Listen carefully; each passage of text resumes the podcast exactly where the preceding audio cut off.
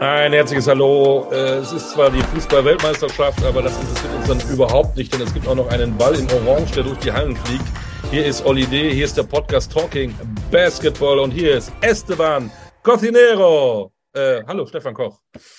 Ähm, ich antworte jetzt auf Deutsch. Äh, hallo, Olli Dütschke. ja, dann Spanisch lassen wir mal. Esteban Cocinero, ähm, das hast du ja Kollegen Herrera zu verdanken. Ja. Den war letztes Mal. Genau. Und heute haben wir äh, jemanden, den du im Vorfeld mit, wir wollen eigentlich über Fußball reden, mit einem Fußballer verglichen hast, dessen Namen ich jetzt nicht nennen will. Und ähm, du hast gesagt, ähm, das äh, ist sowas wie der Shootingstar, den wir heute haben, der bisherigen Saison. Und das kann man durchaus so sagen. Also der hat bislang sehr, sehr, sehr gut gespielt und äh, ja, ist äh, die letzten drei Jahre aber in der Pro A unterwegs gewesen und äh, spielt jetzt in einer Mannschaft, die erfolgreich ist, eine tragende Rolle. Es ist nicht Niklas Füllkrug, er hat keine Zahnlücke, aber er ist der Shootingstar äh, des deutschen Basketballs. Und ich frage ihn, weil wir das ja immer fragen, die wichtigste Frage des Podcasts, lieber Gast, hast du denn einen zweiten Vornamen? Nein, habe ich nicht. Ei.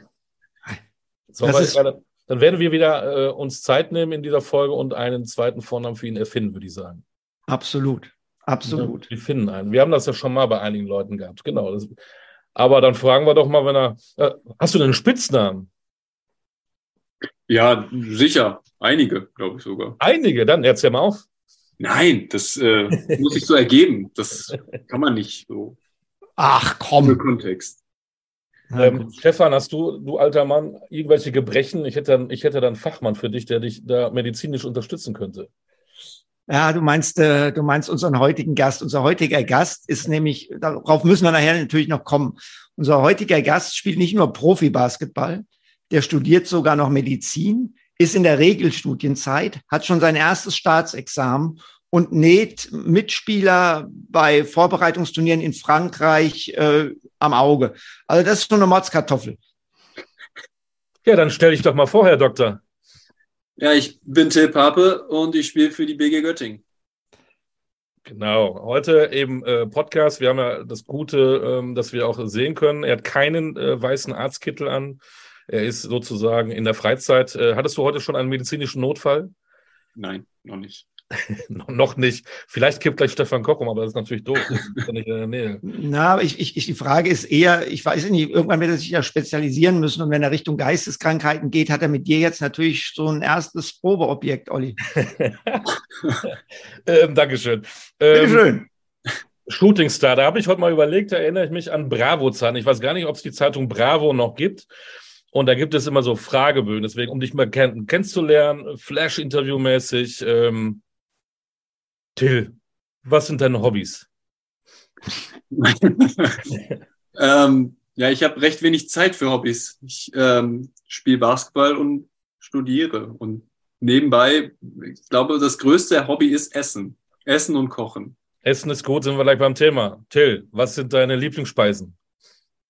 Gott, ähm, schwierig. Ich würde sagen, alles, alles, was bei Oma gibt. War ich lange nicht mehr, aber ist immer gut.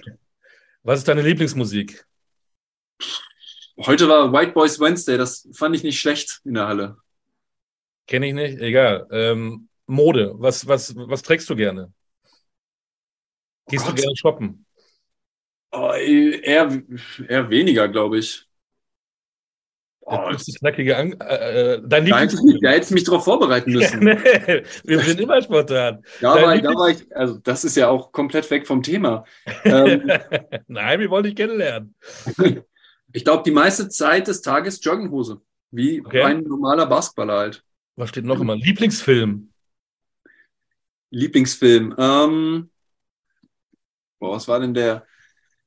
Der letzte gute Film, den ich gesehen habe, war äh, die Batman-Trilogie. Die geht immer. Okay, und dann zum Schluss äh, dein Vorbild? Ähm, ich glaube, das sind mehrere. Das, ich habe so für verschiedene Lebensbereiche verschiedene Vorbilder. So. Ich glaube, es gibt nicht so das eine große Vorbild. Ne? Okay. Ob das jetzt alles in die Bravo kommt, weiß ich nicht. Das war kurz knackig, jetzt haben wir dich kennengelernt. Ähm, wie bist du zum Basketball gekommen? Jetzt werden wir ein bisschen ernst, seriös. Talking Basketball, das wollen wir den Till Pape äh, ein bisschen tiefer kennenlernen. Ähm, der kleine Till in Paderborn geboren, ähm, spielt irgendwann Basketball. Ab wann hast du Basketball gespielt und warum? Boah, ich glaube, ich habe so mit viereinhalb angefangen. Ähm, meine Mutter hat damals selber gespielt äh, und hat mich dann irgendwann mal, oder eine von ihren Mitspielerinnen hat die U6-Mannschaft in Paderborn gemacht. Und dann hat sie mich da irgendwann mal hingeschickt. Und dann habe ich einfach nie aufgehört. Und ja. Dich hat es dann gepackt, warum? Ah, das weiß ich gar nicht. Ich glaube, äh, ich meine, warum mögt ihr den Sport? Also so, ich, ähm, ich glaube, am Anfang hat es mir einfach gefallen, mit, mit meinen Freunden da Basketball zu spielen. Und irgendwann hat mich dann, glaube ich, auch dieser, dieser, dieser Leistungsgedanke ein bisschen gepackt. Und so der Ehrgeiz in mir drin. Dass ich gemerkt habe, dass es das Gewinnen Spaß macht, ähm, wollte ich mehr davon, glaube ich. Ähm, U6 ist natürlich jetzt wirklich verdammt früh, viereinhalb. Ähm, also da ist ja sag ich mal, auf einen drei Meter fünf hohen Korb und damals wurde ja nirgendwo in Deutschland irgendwie das Zielgerät äh, runtergeschraubt, ist ja eigentlich kaum was machbar. Ähm, inwieweit wurde da überhaupt Basketball gespielt im Training oder habt ihr eher so ein bisschen die üblichen Bewegungsspiele, die Kinder in dem Alter machen, durchgeführt? Das ist ganz schön lange her. Ich glaube, also ich erinnere mich daran, dass wir auch richtig gespielt haben. Und dass die Trainingsspiele dann immer irgendwie 2 zu 0 ausgegangen sind und so und man sich gefreut hat, wenn man, wenn man mal den Ring getroffen hat oder so. Ähm, aber so das komplette, die komplette Trainingsplanung, die kann ich dir nicht mehr, nicht mehr sagen.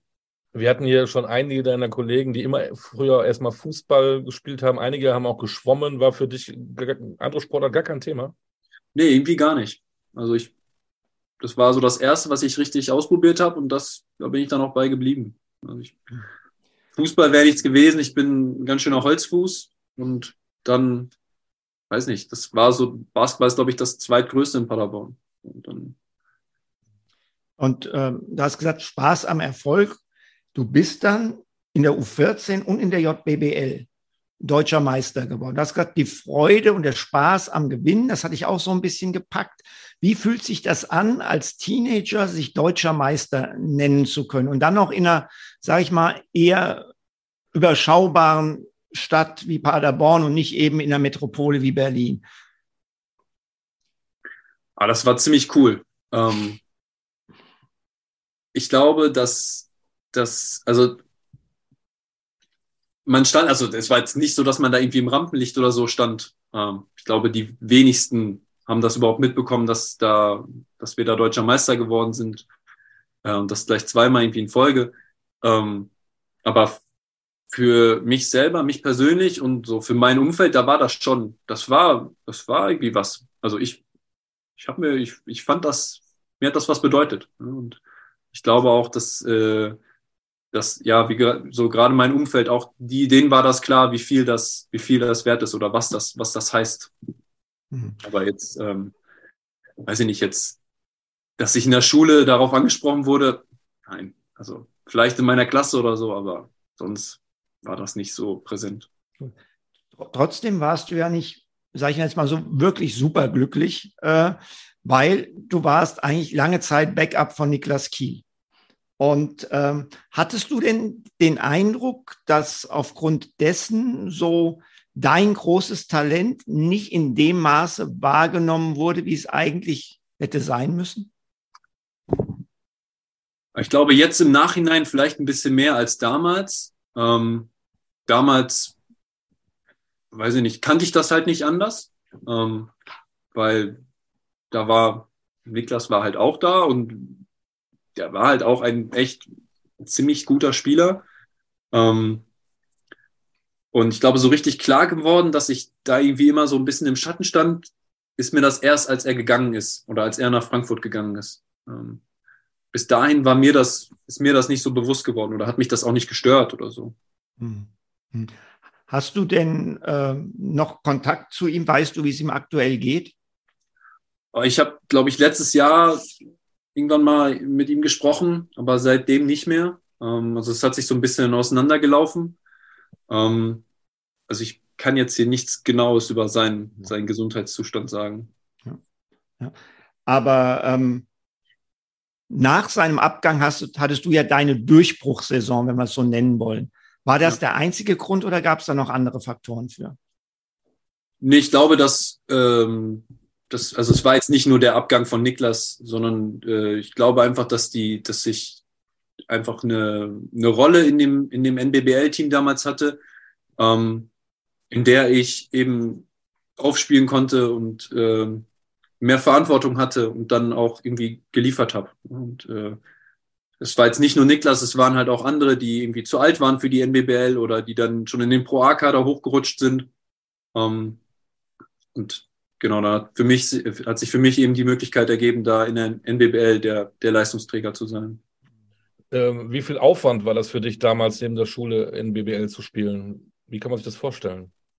Ah, ich muss sagen, ich bin relativ glücklich, weil ich, äh, weil mir das in der Schule ziemlich leicht gefallen ist. Also mit minimalen Aufwand ähm, doch noch ganz gute Ergebnisse äh, rausgekommen sind. Was sind das für eine Untertreibung? Du hast eine Klasse übersprungen und mit 17 Jahren Abitur gemacht und ein Abitur, das so gut ist, dass du Medizin studieren kannst. Und dann sagst du, ja, ging mit, also hallo. Ja, ähm, vielleicht hast du da, hast du einen Punkt getroffen. Nein, also das, äh, das, das hat sich schon angeboten. Ich musste deutlich weniger machen als, als meine Kollegen da und konnte dann auch viel Zeit in der Halle verbringen. Und deswegen war irgendwie Basketball war so der Mittel, Lebensmittelpunkt einfach. Und Schule war so ja, Nebensache. Es gibt immer so Fragen, die, ich sag mal, so normale Menschen stellen. Wenn ich dann sage ähm, oder rede auch mit meinem Sohn über, über ähm, Jugendliche, die Basketball spielen, warst du schon immer auch ein großer Junge? Bist du aufgefallen, auch durch deine Größe, auch damals in der Schule? Wurdest du angesprochen? Wie, wie kann man sich das vorstellen? Ja, also ich, ich war schon immer der, der Größte in, in der Klasse, in, in der Schule so und das ist schon irgendwie aufgefallen und ähm, dann, weiß ich nicht, auch beim Basketball immer einer eher der Größeren, aber so da war es halt nichts, nicht, nichts Besonderes. Also da ist man in der Masse so ein bisschen untergegangen. Ja. Aber ähm, ja, außerhalb vom Basketball war das schon irgendwie auffällig so. Ne? Und im Alltag, Klamotten kaufen, Bett, ich weiß nicht was, Schuhe, äh, was hast du für eine Schuhgröße? So die ganz normalen Alltag, ich komme da immer wieder drauf, weil ihr seid alle eben tolle Sportler, aber eben auch alles so groß und so, so schwer und das kennen wir alle gar nicht. Ich bin mit meinem 1,82 bin ich ja ein Zwerg gegenüber so einem 2,6 Meter sechs bist du ja gerade, ne? Mhm. Wie war das da so, gerade in, in, in den, wenn du erwachsen wirst? Ja, das, das war halt schon irgendwie, ähm, es war halt anders als bei anderen Leuten, glaube ich. Also vermute ich jetzt nicht. Jetzt so meine Perspektive, ne? Ähm, aber die meisten Sachen muss, kauft man halt im Internet, ne? Also da geht das dann irgendwie, dann, und ich glaube, gerade wenn man dann in dieser Basketball-Bubble auch ist, dann, dann hat man ja auch andere Leute, die auch groß sind und die quasi die gleichen Anführungszeichen Probleme haben. Und ähm, dann löst sich das schon irgendwie. Was hast du für Leistungskurse? Mathe und Physik. Boah. Und dann hast du ja ein Einser-Abi gemacht, oder? Ja. Ist ja. nicht peinlich. Brauchst dich nicht für schämen. Brauchst dich nicht für schämen. Ganz, ganz verlegen, ehrlich. Ja, nee, das, äh, das, das war so, ja. ähm, da ist so eine Parallel, da machst du ein Einser, Einser Abi, du hast äh, großes Basketballtalent, ähm, als du 17 warst. Was war denn da dein Ziel? Hattest du Plan A und Plan B? Wolltest du Basketballprofi werden oder lieber äh, Doc Pape? Wie, wie waren deine Gedanken? Äh, ich, ich hatte gar keinen Plan. Ähm, also ich, ich wusste, dass ich im Sommer mit der Schule fertig bin, aber was ich danach machen möchte, das hatte ich keine Ahnung. Also ich, ähm, mein Plan war damals, äh, dass ich einen Bundesfreiwilligendienst mache in der, in der Sportmedizin in, in Paderborn Einfach so, weil, also nicht, ein Kumpel hatte das gemacht und der hat davon gut gesprochen. Dachte ich, das mache ich auch. Und nebenbei ein bisschen Basketball spiele. Und äh, ja, ich, ich hatte eine gute NBBL-Saison, aber irgendwie, ich habe da in dem Jahr zum ersten Mal zum Pro-A-Trainingskader gehört. Und irgendwie hat das aber, das hat nicht so funktioniert. Also da bin ich dann auch irgendwie rausgefallen und deswegen war Profi-Basketballer war zu dem Zeitpunkt, glaube ich, gar keine richtige Option. Also da war irgendwie nicht, das war für mich nicht realistisch. Also ich hatte da nicht dran geglaubt. Und deswegen war der Plan, ja, mal gucken und irgendwie ein Jahr, ein Jahr, das Jahr nach der Schule ein bisschen rumkriegen und dann mal schauen, was dann, was dann so passiert. Okay, du hast ja immer von, von verschiedenen Vorbildern gesprochen. Also war nicht klar, ob jetzt äh, dem Vorbild Dr. Sauerbruch oder dem Vorbild Dr. J nachgeeifert wird. Nee. nee. Okay. Ähm, warum hast du dich dann entschieden, ins Ulmer Programm zu wechseln? Das war ja nicht das Einzige, was du dir angeschaut hast. Genau, also ich habe mir, ich habe dann irgendwann, weiß nicht, in dem in dem Frühling oder so habe ich dann zwei, drei Anrufe bekommen von eben Ulm und Frankfurt und äh, zwei, ein, zwei anderen Programmen und die hat, dann ist so, das ist, dann ist mir das erste Mal richtig klar geworden, oh, ey, also mit Basketball kann ich auch noch irgendwie was machen. Also es, ich kann mehr als nur in Paderborn, weiß ich nicht, erste Regio spielen und nebenbei ein bisschen als Bufti arbeiten. Und ähm, warum ich mich für Ulm entschieden habe, ähm, ich glaube, weil ich in dem, ich habe mir das angeguckt, so ein langes Wochenende, was waren es, drei, vier Tage oder so. Und ich bin in dem Training so unglaublich gestorben, weil das so anstrengend war. Ähm, und ich, das war so ein Grund, da habe ich mir gedacht, ey, also wenn du das wirklich machen möchtest, dann ähm, ist das, glaube ich, der richtige, also das ist eine, eine Sache, die, die da wichtig ist. Hartes, gutes Training. Und äh, dann hat natürlich das ganze Umfeld ist halt auch super. Also mit dem, mit dem grünen Winkel, mit dem Internat, mit allem drum und dran, mit der Professionalität, die ich aus Paderborn nicht kannte. Ähm, und auch so ein bisschen, was, was so die angedachte Rolle in Ulm war. Das hat irgendwie alles ganz gut gepasst und dann habe ich mich dafür entschieden. Du, hast den grünen Winkel angesprochen, das Internat. Ähm, du warst mit 17 schon mit der Schule fertig und andere sind dann noch zur Schule gegangen und denen hast du dann noch so ein bisschen nebenbei Nachhilfe erteilt. Ja, also ab und zu mal, wenn irgendwie was, wenn was gebraucht war, habe ich das schon gemacht, aber das war jetzt, ich war jetzt nicht der, der festangestellte Nachhilfelehrer oder sowas. Okay. Hast du, warst du nervös als 17-Jähriger, als du da hingegangen bist, von zu Hause weg, äh, noch nicht volljährig oder gerade volljährig oder noch relativ jung, zum ersten Mal auf beiden Beinen, auch wenn man natürlich da wohlgehütet im Ulmer Programm war? War das für dich auch mit Heimweh, keine Ahnung, äh, deine beiden Schwestern musstest du zurücklassen? Ja, also nervös sicher, irgendwie oder aufgeregt, würde ich es mal nennen. Mhm. Aber jetzt Heimweh oder sowas, das war, das war nie irgendwie ein Thema. Ähm, weil man, ich hatte halt auch genug zu tun, so. Ähm, und das, deswegen, das, der Einstieg lief da ganz gut, dann gute Leute um mich herum gehabt und ähm, ja, also eigentlich, ich hatte keine Zeit, um ja, hm. der Heimat nachzuheulen oder so. Und dann hast du auch relativ schnell auch nebenbei studiert. Hat dich Basketball nicht so erfüllt? Es gibt ja dann Menschen, die komplett 24-7 nur Basketball machen wollen, sich da entwickeln wollen, aber du hattest immer auch für dich äh, so festgestellt, ich muss noch irgendwas anderes machen. Naja, also das, das hat, würde ich sagen, also ein halbes Jahr hat das sicher gedauert. Aber also bis dahin war das aber das Leben war super. Also gerade man kommt aus der Schule und dann hast du nur Basketball und du gehst halt ins Training, dann kommst du wieder nach Hause, kannst machen, was du willst und musst abends nur noch mal ins Training.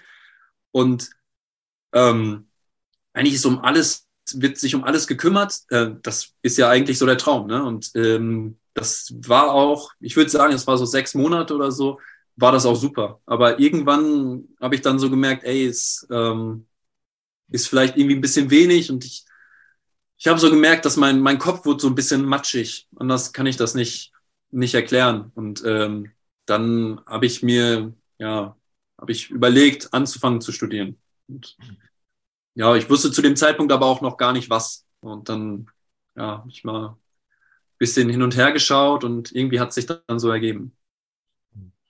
Ähm, du warst vier Jahre in Ulm, ja. aber den endgültigen Sprung ins Profiteam, dort dich fest zu verankern, das ist dir nicht gelungen. Woran lag das aus deiner Sicht?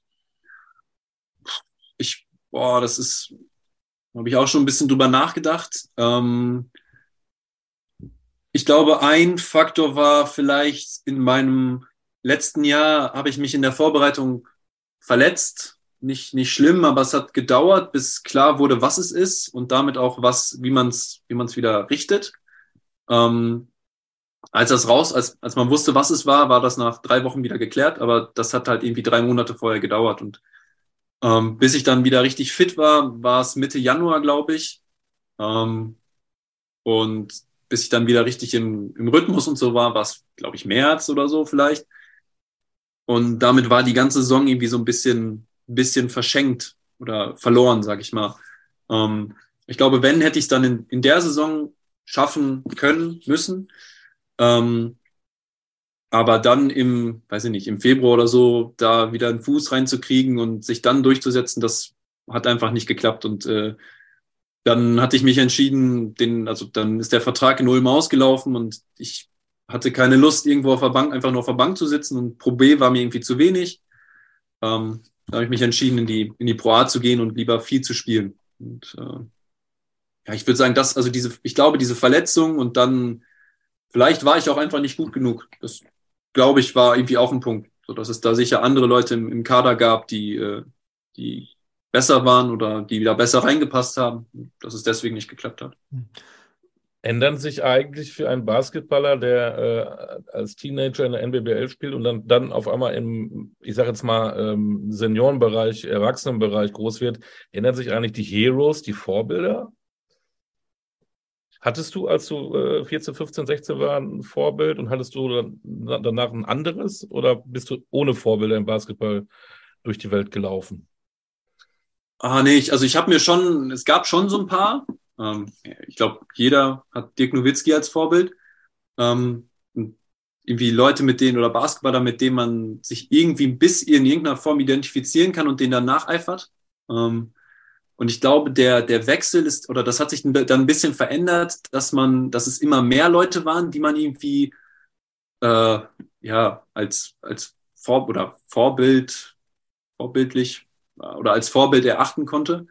Ähm, und dass dann diese, der Punkt, in dem sie als Vorbild ja, benutzt oder ähm, gegolten haben, dass diese Punkte immer kleiner wurden. Also das ist nur, weiß ich nicht, bei ihm finde ich die, die Arbeitsanstellung vorbildlich und bei ihm, weiß ich nicht, das und bei ihm das. Und ähm, deswegen glaube ich, sind es mal sind es eher mehr Vorbilder geworden. Mehr kleinere statt wenige große.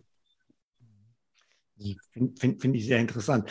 Du hast gesagt, hm, du wolltest nicht auf der Bank sitzen und Pro B war dir zu wenig, also bist du in die Pro A nach Kirchheim gewechselt. Ja. Ich sag, ich sag jetzt mal, ähm, der gefühlte Schritt zurück, der letztendlich aber in deiner Entwicklung zwei Schritte nach vorne bedeutet hat? Kann man das so formulieren oder wie würdest du es einordnen?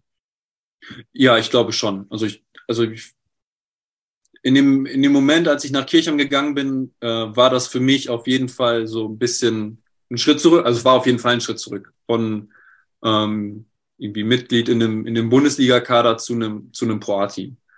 Aber jetzt im Nachhinein, glaube ich, war es, war es auf jeden Fall eine gute Entscheidung. Und ich meine, es hat ja irgendwie auch funktioniert. So. Ja. Würde ich, glaube ich, nochmal so treffen, die Entscheidung. Ähm, wenn, wenn Spieler diesen Schritt machen, um dann wieder nach oben zu gehen und neu anzugreifen, dann machen die das in der Regel für einen zeitlich sehr überschaubaren Rahmen, eine Saison. Du hast für drei Spielzeiten gemacht.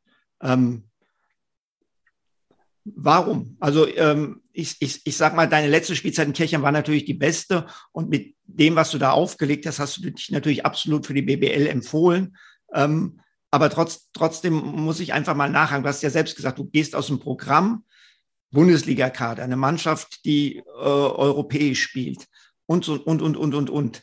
Ähm, dahin war es für dich erstmal nur für ein Jahr angedacht in deinem Kopf äh, oder wie hat sich das entwickelt?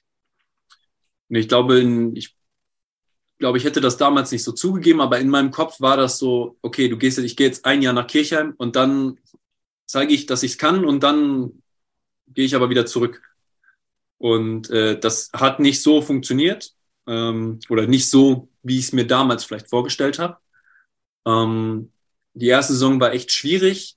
Ähm, die zweite Saison war dann auf jeden Fall besser und äh, aber ich glaube, nach der zweiten Saison war es jetzt nicht so, dass, dass es ähm, so klare Angebote mit, mit klaren Rollen oder so, wie ich mir das vorgestellt hätte, ähm, aus der BBL gab. Dann vielleicht so, ja, okay, wir nehmen, wir brauchen hier noch jemanden mit dem deutschen Pass und dann nehmen wir dich halt und gucken wir mal irgendwie so, aber wir holen halt auch noch irgendwie sechs andere Leute auf der, auf der großen Position. Deswegen, also, ne?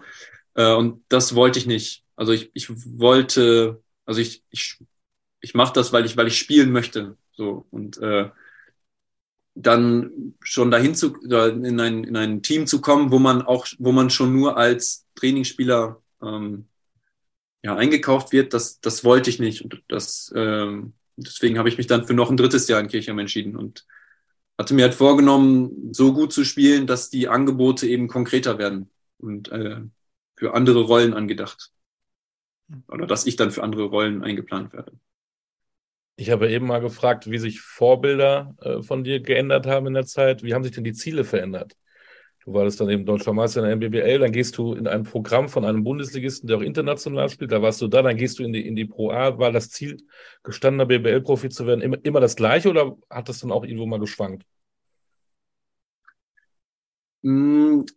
Also in Ulm war das Ziel auf jeden Fall, da irgendwie äh, sich zu integrieren in dieser Mannschaft und da eine richtige Rolle zu haben. Und dann, ähm, glaube ich, war das das Ziel in Kirchheim war oder das übergeordnete Ziel war, wieder den Schritt zurück zu machen. Aber dafür musste erst das andere Ziel erf ähm, erfüllt werden, dass man performt, dass man abliefert.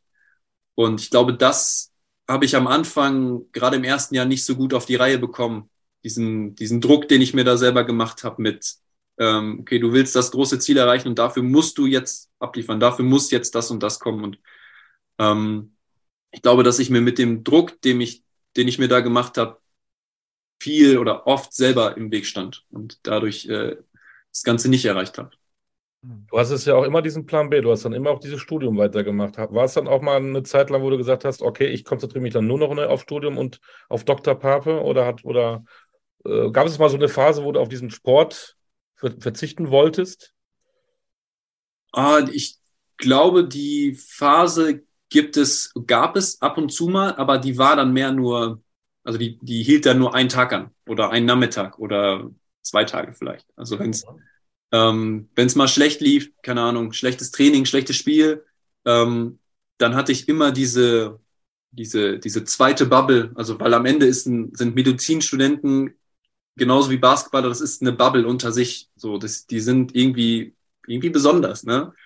Und alle aber gleich besonders. Und äh, ähm, dann habe ich das, das habe ich immer so ein bisschen als, ähm, ja, als Ausstieg nutzen können. Also wenn es schlecht lief beim Basketball, dann konnte ich mal einen Tag Basketball hinter mir lassen und mich voll in das Studium stürzen. Und bei den Kommilitonen, ja, die wussten so, okay, der spielt auch Basketball irgendwie ganz gut, aber so mehr wussten sie dann auch nicht. Und da waren dann die Gesprächsthemen ganz anders. Und dann habe ich, damit konnte ich ganz gut den, den Kopf dann freikriegen. Und ähm, danach hatte ich dann aber wieder voll Bock auf Basketball. Also.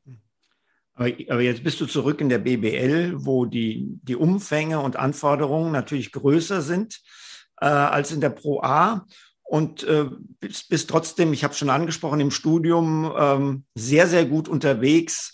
Es drängt sich die Frage auf, wann schläfst du? Nachts, weiß ich nicht. Aber ich schaffe es auch irgendwie immer auf so acht Stunden oder so zu kommen. Okay. Ähm, ich glaube, dass ähm, das ist so ein bisschen wie damals in der Schule, dass es mir verhältnismäßig leicht fällt, neue Infos aufzunehmen. Ähm, und nichtsdestotrotz ist das aber auch, also es ist, es ist eine Menge Stoff in diesem Studium. Ähm, aber ich habe jetzt die Erfahrung gemacht, wenn ich mich ja diszipliniert ransetze und jeden Tag, also jeden Tag irgendwie bei drei Stündchen was mache und nicht erst so einen großen Berg aufkommen lasse, ähm, dann ist das ganz gut machbar. Und äh, vielleicht dann in der Klausurenphase sind es nicht zwei, drei Stündchen, dann ist es ein bisschen mehr. Ähm, aber das hat bis jetzt immer irgendwie funktioniert. Und ich glaube, damit fahre ich ganz gut. Wenn ein, ein deutscher Basketballer in der Pro A performt, den deutschen Pass hat, äh, wie viele BBL-Clubs haben die dich dann angerufen und wollten dich verpflichten, außer Göttingen? Oh, ich, ich weiß nicht, am Ende waren es, glaube ich, richtig konkret. Es ist am Ende bei, bei dreien, glaube ich, geworden. Ähm, ja, ich, ich glaube, es gab noch irgendwie zwei, drei die Interesse hatten, aber dann, da ist es dann nicht, nicht richtig konkret geworden. Ähm, also Göttingen war schon mit Abstand, glaube ich, das, das, äh, ja, das, das konkreteste Angebot dann. Und da läuft jetzt für dich richtig gut. Kann man ja nicht anders sagen. Ja? Olli sagt, Shootingstar ohne Zahnlücke. Ähm, auf diesen Vergleich will ich jetzt nicht nochmal eingehen. Aber bist du selbst ein bisschen äh, überrascht, wie gut es läuft? Oder hast du das Gefühl gehabt nach den drei Jahren Kirchheim, ja, jetzt bin ich ready? Weil ich sag mal, du bist ja mehr als nur ein Rollenspieler. Du bist ja wirklich einer, der diese Mannschaft mitträgt. Ähm, ich muss zugeben, ich bin selber ein bisschen, bisschen überrascht, wie gut es direkt von Anfang an läuft. Also ich, ich hatte schon die Erwartung an mich selbst und war auch davon überzeugt, dass ich das kann, dass ich, dass ich in dieser Liga mitspielen kann äh, und was auch eine gute Rolle spielen kann. Ähm, aber ich hätte jetzt erwartet, dass das vielleicht ein bisschen, bisschen mehr Anlaufzeit braucht oder so. Und ähm, deswegen, ich würde lügen, würde ich sagen, ich bin mit genau diesen Erwartungen äh, nach Göttingen damals gekommen. Was hast du denn anders gemacht als noch vor einem halben Jahr in Kirchheim? Was ist denn bei dir auch anders? Ist es dann das Umfeld? Ist es dann ein professionelleres Training? Wie kann man sich das vorstellen? Du bist doch der gleiche Till Pape wie vor einem halben Jahr, vor einem Jahr in Kirchheim. Ah, ich glaube, es ist ganz viel Selbstvertrauen. Also ich, ähm, ich glaube, einerseits ich, konnte ich was mitnehmen aus Kirchheim, dass es so gut lief und äh, ja, habe mich dann auch irgendwie also dann einen guten Sommer, habe mich da, glaube ich, auch ein paar Sachen nochmal weiterentwickelt. Ähm, und wenn es dann natürlich in der Vorbereitung schon gut läuft und man dann auf so ein, da schon ordentlich Selbstvertrauen aufbauen kann, äh, dann hilft das, glaube ich, nur. Und ähm, das, ich glaube, das ist so der, der größte Faktor. Und vielleicht der, der Unterschied zur Pro A, der mir ein bisschen zugute kommt, ist ähm, die Qualität der Mitspieler dass, ähm, dass man das noch mehr in so einem Teamkonzept gespielt wird und dass man da noch, äh, wenn man sich, wenn man sich schlau anstellt, dass man dann noch viel einfacher ähm, ja, gute Situationen kreieren kann. Einfach weil die Mitspieler mehr sehen, mehr dich, dich in noch schwierigeren Situationen finden können ähm, oder selbst mehr Aufmerksamkeit auf sich ziehen. Und, ähm, ja, ich glaube, das ist, da kommen so ein paar Sachen zusammen. Hm. Also eine der Sachen ist ja, die hast du schon genannt, dass du ein smarter Spieler bist. Ähm, das sagen auch alle über dich. Das äh, haben sie auch damals gesagt, als du nach Ulm gekommen bist. Aber Artur Koloczewski, der damals in Ulm das äh, Jugendprogramm verantwortlich geleitet hat, hat gesagt, äh, das ist so die NBBL-Version von John Bryant. Nun hat John Bryant Stats abgeliefert, war in Ulm zweimal MVP, aber ist auch für seine Körperfülle bekannt. Hat dich das nur äh, ein Stück weit geehrt oder hast du auch gedacht, hä, so eine Plauze habe ich doch gar nicht? Ah, das habe ich, ich würde, vielleicht habe ich das einmal kurz gedacht, aber ich äh, glaube, dass, dass ich als dieser, diese, ich weiß gar nicht, ob das in der Pressemitteilung oder so stand, ähm, da habe ich Arthur irgendwie kurz danach getroffen oder mit ihm gesprochen. Da meinte er auch schon so, ja, es geht darum, um die Spielweise. Und äh, dann war das für mich auch, ja, gut, nehme ich mit, das nehme ich gerne als Kompliment und das war es dann aber auch. Okay. Ähm, hast du das Gefühl, dass du jetzt sportlich an deine Grenzen kommst oder glaubst du, dass noch viel Potenzial drinsteckt? Ich, ich hoffe, dass da noch ein bisschen was geht. Eigentlich bin ich auch davon überzeugt, dass da noch was geht. Also ja.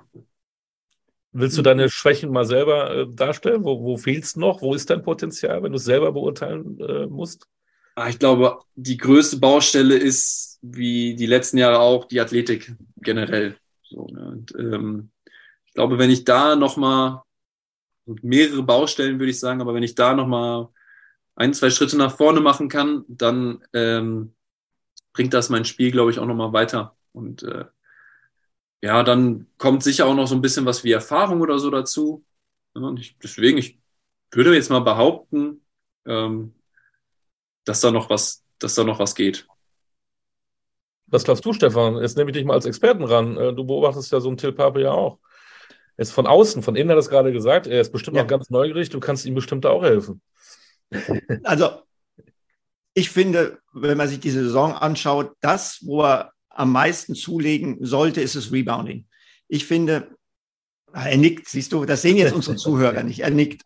Äh, aber ähm, ich meine, er ist, er ist echt äh, ein Spieler, der als großer Mann vielseitig ist, der das Feld weit machen kann, der nichts forciert, der sehr, sehr gut den Rhythmus einer Mannschaft äh, antizipieren und aber eben nicht nur antizipieren, sondern auch mitgestalten kann, oh, oh, ohne dass der Rhythmus in eine andere Richtung geht. Das können nur ganz wenige. Es gibt Leute, die sind reine Mitläufer ohne Input und es gibt andere, die ihren Input nicht dosieren können und den Rhythmus verändern. Und er gibt positiven Input ohne Rhythmusveränderung. Das ist eine Riesenqualität. Der wieder rot. das, das habe ich so noch nie gehört, aber das, das nehme ich mit. Das freut mich. Da hat er doch recht, Till, da hat er doch recht. Um, Nichtsdestotrotz, äh, du bist auf einmal im Fokus. Ähm, Medien werden auf dich aufmerksam. Ich habe hier die Big Ligen, ähm, das Basketballmagazin, das Printmagazin, da ist Till Pape auf der auf, der, auf, der, auf dem Titelcover, jetzt ist es nicht Stern, Spiegel, äh, egal, aber du, du wirst überall eingeladen, du musst Podcasts machen. Danke nochmal, dass du dir auch bei uns Zeit nimmst. Ähm, es verändert sich also nicht nur eine Spielweise und, und dieses, dieses Level sportlich, sondern auch drumherum passiert viel. Wie kommst du damit klar? Äh, nervt dich das? Findest du das cool? Hilft dir das? Ich glaube, dass ich damit ganz, ganz gut klarkomme. Ähm, ich glaube, es ist mir manchmal eher unangenehm, als äh, dass ich das jetzt, äh, dass jetzt das mein, dass das mein Selbstbewusstsein irgendwie sprengt. Ähm, nee, und ich, ich ich finde das ganz cool. Also ich war vorher noch nie auf einem Cover von irgendeiner Zeitung. ich habe vorher noch nie einen Podcast gemacht. So, und das nehme ich gerne mit. Und ich glaube, würde man das jetzt dem, dem Till vor zweieinhalb Jahren in Kirchheim sagen, dann würde er sagen, ja, ey, geil, das, das ist doch ein Ziel. Dafür machen wir das doch hier. Und äh, deswegen, ich, ich versuche das zu genießen, aber jetzt nicht irgendwie überzubewerten. Aber wir ähm. brauchen keine Angst haben, dass du da ein Überflieger wirst und irgendwie arrogant wirst, sondern du nimmst es mit, um zu lernen und eine schöne Sache einfach. Genau. Also ich hoffe mal, dass ich da jetzt nicht abhebe. Ja. Ähm, du, du, du, hast ja jemand, der dir da vielleicht auch ein bisschen Bodenhaftung verschaffen kann. Du arbeitest mit einem Mentalcoach zusammen. Ähm, beschreib doch mal, wie diese Zusammenarbeit aussieht. Also ist das, was Olli jetzt beschrieben hat, nämlich größere Medienanfragen, größere öffentliche Aufmerksamkeit da auch ein Thema oder geht es eigentlich mehr um die mentalen Aspekte, um das Verhalten äh, im Spiel, was weiß ich, äh, innerer Dialog, wenn es nicht läuft? Erzähl einfach mal ein bisschen. Ähm, nein, also es geht schon ausschließlich um ums Spiel, also diese das drumherum. das hat jetzt noch nicht irgendwie zu irgendwelchen Problemen geführt oder so. Ähm, deswegen, ich glaube, dass ich das ganz gut, ganz gut handle. Ähm, mit, mit dem Mentaltrainer arbeite ich in erster Linie so an, du sagst so, ähm, innere Dialoge, das ist, das ist auch irgendwie was. Ähm, so, wie geht man mit, ähm, mit schlechten Aktionen im Spiel um? Ähm, wie trainiert man ähm, so das, das schnelle Vergessen, nenne ich es mal? Also schnell Sachen abhaken und äh, dann äh, weitermachen und dann nicht komplett außer, aus dem Rhythmus rausfallen oder sich komplett abmelden aus dem Spiel. Ähm, und das hat, glaube ich, viel mit, äh, ähm, mit Selbstvertrauen einfach zu tun. Und ich glaube auch, dass das eine der, äh, der größten Sachen ist, die ich in, in Kirchheim gelernt habe oder in der Zeit in Kirchheim. Ähm, und dass das mich auch noch ein ganzes Stück weitergebracht hat in meinem Spiel. Und, äh, ja, das ist jetzt während der Saison, es ist ein bisschen weniger, würde ich sagen. Da sprechen wir so einmal im Monat, würde ich so schätzen, alle vier bis sechs Wochen. Ähm, und im Sommer haben wir jetzt, haben wir ein bisschen mehr daran gearbeitet, so ein paar, paar Fokuspunkte. Ähm, und dann ist das ganz schwer zu erklären, wie das, wie das eigentlich funktioniert. Es ist, es ist jetzt nicht irgendwie so eine, so eine, so eine Gesprächstherapie, dass ich jetzt einfach erzähle, wie ich mich fühle und so und er schreibt einfach nur mit oder so und deutet das dann hinterher, sondern ähm, was ich ganz beeindruckend finde, er hat so das Talent, ähm, eine Frage zu stellen und diese Frage trifft den Punkt komplett. Und dann entwickelt sich daraus ein Gespräch und er kann das dann ganz beeindruckend ähm, so leiten. Und am Ende komme ich irgendwie selber immer auf den, auf die, auf die Lösung und habe so einen Aha-Moment ähm, und merke dann, merk dann selber, wie es, wie einfach es eigentlich ist. Ja, das ist so, das ist so die, würde ich sagen, der Hauptteil, ähm, wie es da läuft. Und manchmal hat er noch so ein, ähm, ja, ich komme mir da so ein bisschen vor wie im Kindergarten manchmal, so, äh, weiß nicht, so, ähm, mal jetzt mal dein Selbstbewusstsein. Ja, keine Ahnung, wie, wie man sowas malt. Ne? Und, äh, oder mal mal was, mal mal die Gedanken, die gerade in deinem Kopf vorgehen. Und ähm, finde ich super schwer, aber am Ende hilft es auch. Oder hilft mir ganz, ganz, ganz viel. Und äh, ja, es ist aber insgesamt schwierig einfach zu erklären. Man müsste es, man muss es einfach mal ausprobieren, würde ich behaupten.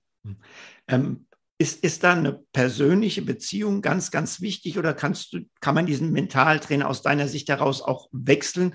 Also ich meine jetzt nicht, klar, wenn es nicht mehr funktioniert und einen nicht mehr weiterbringt, dann sowieso. Aber ich sage jetzt einfach mal, aus irgendwelchen Gründen steht ein Mentaltrainer nicht mehr zur Verfügung. Könntest du dir vorstellen, diese Zusammenarbeit auch mit jemand anderem zu führen? Und wenn ja, wie lange glaubst du, dauert sowas, um auf das gleiche Niveau zu kommen, was man vorher mit jemand anderem schon etabliert hat? Ich, ich habe das sogar gemacht diesen Sommer. Also ich habe vorher in der Zeit in Kirchheim hatte ich jemand anders, mit dem ich zusammengearbeitet habe. Ähm, und dann hat sich das aber irgendwie so ein bisschen verlaufen. Und äh, ich glaube, er hat, er hatte auch einfach nicht mehr so viel Zeit. Und dann habe ich mir im, war ich im Sommer hauptsächlich für die Uni in Ulm und habe mir in Ulm jemand, habe halt geguckt, ob es da jemanden gibt und habe dann meinen jetzigen Mentaltrainer gefunden und ähm, ich würde sagen, die also das Verhältnis zum ersten war, ist anders oder war anders, als das zum jetzigen ist. Also das beim ersten, das war irgendwie, ähm, das war vielleicht freundschaftlicher, würde ich es vielleicht mal nennen. Und jetzt ist es mehr auf so einer professionellen Ebene. Und ähm, das hat sich aber recht schnell eingependelt, weil ich, also ich habe, ich, wir hatten, ich hatte erst so ein, ja, so ein, so ein Kennenlerngespräch, um zu gucken, ob das überhaupt was ist und ob ich mir das vorstellen kann mit ihm. Ähm, und da habe ich gemerkt, ja, okay, es ist irgendwie anders, es ist auf einer, auf einer anderen Ebene vielleicht. Ähm, aber ich habe gemerkt, dass er eine wahnsinnige Expertise hat und hatte da irgendwie Vertrauen drin, äh, Vertrauen rein, dass mir das eben weiterhilft. Und deswegen ging das, glaube ich, recht schnell und hat auch recht gut geklappt dann, dieser Wechsel. Hilft das dir dann auch bei deinem anderen Zweig, den du ja auch immer noch äh, weitergehst, Medizinstudium kurz vor der Doktorarbeit oder ist es ausschließlich für das, was im Sport passiert? Ah, ich glaube, es ist in erster Linie für den Sport, weil ich mir beim Studium ähm, viel weniger Druck mache. Also das, das hat ange also das Studium hat damals angefangen, um so ein bisschen, oder ich habe damit angefangen, um mich zu beschäftigen, ne? also irgendwie so einen Ausgleich zu finden, ein bisschen meinen Kopf zu beschäftigen. Und damals war auch nicht der, der, ähm, ja, der, der Plan war nicht, okay, ich ziehe jetzt hier ein Studium in, in, in Regelstudienzeit durch und ähm, muss das unbedingt jetzt so schnell wie möglich fertig kriegen, sondern das war so, okay, ich mache das mal nebenbei und ich gucke mal, wie viel geht, aber Basketball hat immer Vorrang. Und irgendwie hat mich dann aber der Ehrgeiz gepackt, als es dann im Studium auch ganz gut lief und als es dann auch echt interessant wurde. Und ähm, ich habe es trotzdem irgendwie geschafft, glaube ich, dass ich da mir nicht so einen Druck mache. Und ich glaube, das, ähm, das ist, das ist ein großer Unterschied zum Basketball, dass ich da mehr, also da habe ich einen höheren oder mache ich mir mehr Druck und ähm, stehe mir damit eher selber im Weg. Und im Studium ist das alles so ein bisschen locker und ich glaube, das ist ein, ein großer Vorteil, den ich meinen Kommilitonen gegenüber habe. Im Sommer fängst du aber die Doktorarbeit an, richtig? Nee, eigentlich ist der Plan, die jetzt schon an, jetzt anzufangen. Oh, jetzt nach dem ähm, Podcast direkt, okay. ja, also die ähm, medizinische Doktorarbeiten sind ja auch weiß ich nicht, sind keine, man sagt, böse Zungen sagen, es sind keine richtigen Doktorarbeiten, das sind bessere, bessere Aufsätze. Ähm, das weiß wie ich lange, nicht. Entschuldigung, wie lange brauchst du? Wie lange wird das so terminiert? Wie lange arbeitet man an einer Doktorarbeit? Das ist eine gute Frage. Ich habe noch nie noch keine geschrieben, aber ich, ich kenne Leute, die haben das, machen das in einem Semester. Ich kenne Leute, die nehmen sich dafür drei Semester frei und machen dann drei Semester gar nichts. kenne aber auch Leute, die machen das irgendwie nebenbei und brauchen dann vier Semester. Deswegen, ich glaube, das ist ein bisschen individuell, ne, wie schnell man damit vorankommt, wie viel los ist in dem Semester, was, ähm, wie viel Bock man darauf hat.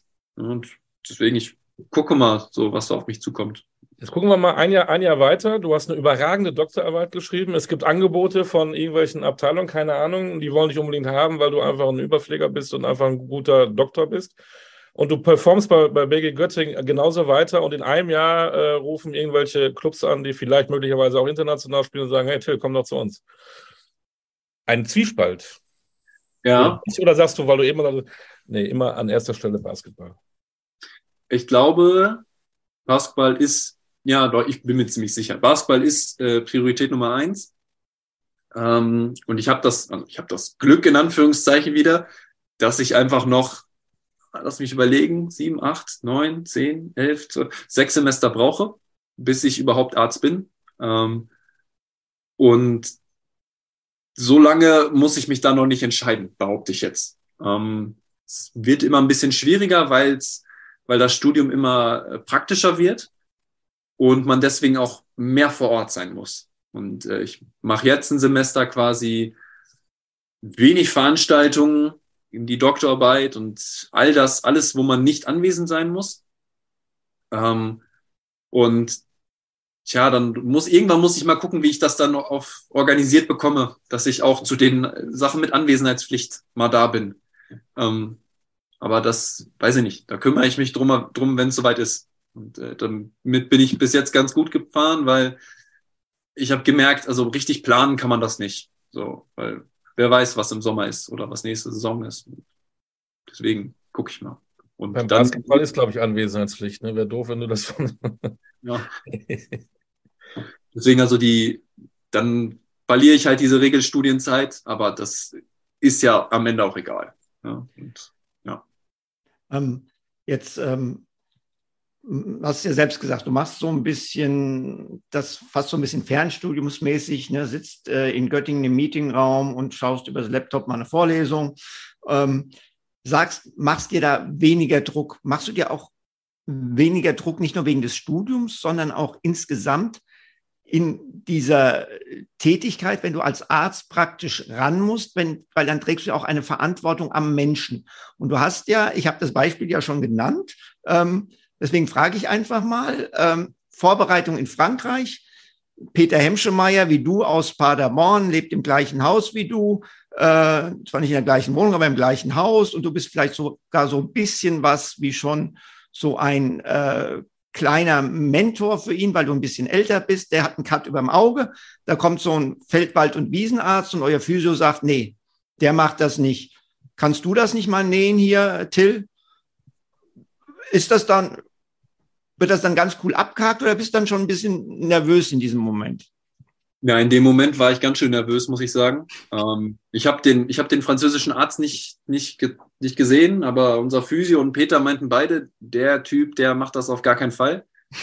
ähm, und dann waren wir wieder zurück im Hotel und wollten eigentlich zum Essen gehen. Und dann hat mich der Physio eben gefragt, ey, wie sieht's aus? Kannst du das nicht? Und ich so, ja, ich habe schon mal genäht, aber ich weiß jetzt nicht, ob ich das machen würde. Und äh, Peter war aber davon ganz überzeugt und meinte, ey, ja, ich, ich vertraue dir da und mach mal, das wird schon klappen.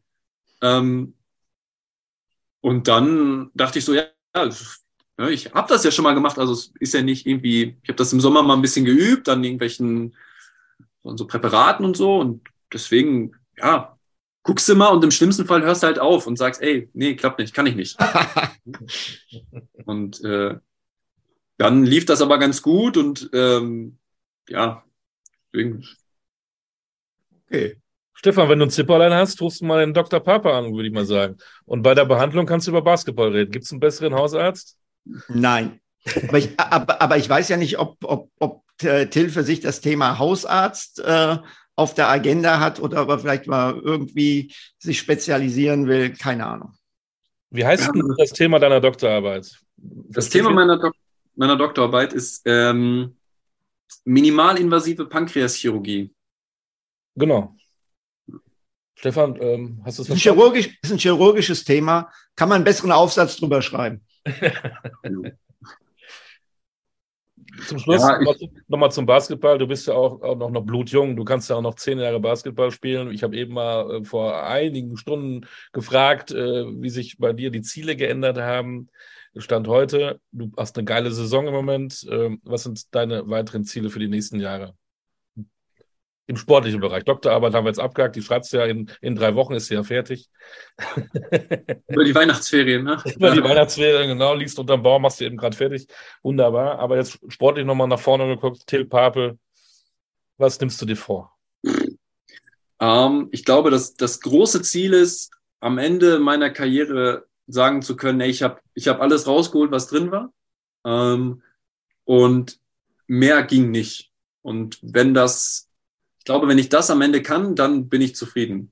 Ähm, und wie weit mich das jetzt trägt oder wie weit das jetzt funktioniert, das kann ich noch nicht so richtig einschätzen. Ähm, so, ich weiß nicht, das nächste Ziel ist auf jeden Fall, ähm, ich möchte auf jeden Fall nochmal europäisch spielen. So, das, das fände ich cool. Ähm, weiß ich nicht, ist irgendwann vielleicht nochmal in einem, in einem größeren Team oder also in einem, in einem Team mit anderen Ambitionen als Göttingen, mit größeren Ambitionen spielen. Fände ich auch cool. Ähm, aber da, weiß ich nicht, da tue ich mich schwer, das so richtig, so richtig formulier zu formulieren. Ich würde sagen, international spielen, das ist, das ist auf jeden Fall nochmal ein Ziel. Im Hinterköpfchen auch ein bisschen Bundesadler tragen und nach dieser geilen Europameisterschaft in diesem Jahr ein bisschen da Blut geleckt hat, das will ich auch erleben. Ja, das, ja, das ist auch so, ja, würde ich auch, ja, ist auch ein Ziel. Okay. also, Nochmal irgendwie, vielleicht in so einem, in so einem Fenster mal die Chance bekommen, dass, ja, auf jeden Fall. Dafür drücken wir die Daumen. Ja. Okay. Das Schöne ist, ich sage ja immer ähm, am Ende äh, unserer Podcast-Episoden, bleib gesund. Aber du wirst ja sofort merken, wenn du was hast, du kannst da sofort reagieren. Das ist ja das Schöne als Dr. Pape. Ja. Wäre gut, wenn es so läuft, ne? Der Shootingstar des deutschen Basketballs war bei uns zu Gast. Ähm, danke für deine Zeit dass deine Ziele in Erfüllung gehen, ob es die Doktorarbeit oder das Sportliche, oder trotzdem sagst, äh, bleib gesund und bleib so, wie du bist vor allen Dingen. Bist ein, eine coole Socke. Danke. Danke, Till. Alles, alles Liebe und Gute. Und wir sehen uns in der Saison öfters noch. Ja, das hoffe ich doch. Wunderbar. Das war eine spannende Folge mit ähm, Dr. Till Pape. Ich habe keinen zweiten Vornamen gefunden, aber jetzt nennen wir ihn noch Doc, Doc Pape. Dr. T. Dr. T. Es gibt Dr. J Dr. und äh, das ist Dr. T. Dr. T, äh, vielen Dank nochmal und äh, Dr. Cook, mach's gut. Dr. Hook heißt es. Tschüss. Dr. Hook. Stimmt, in diesem Sinne. Adios, goodbye, au revoir.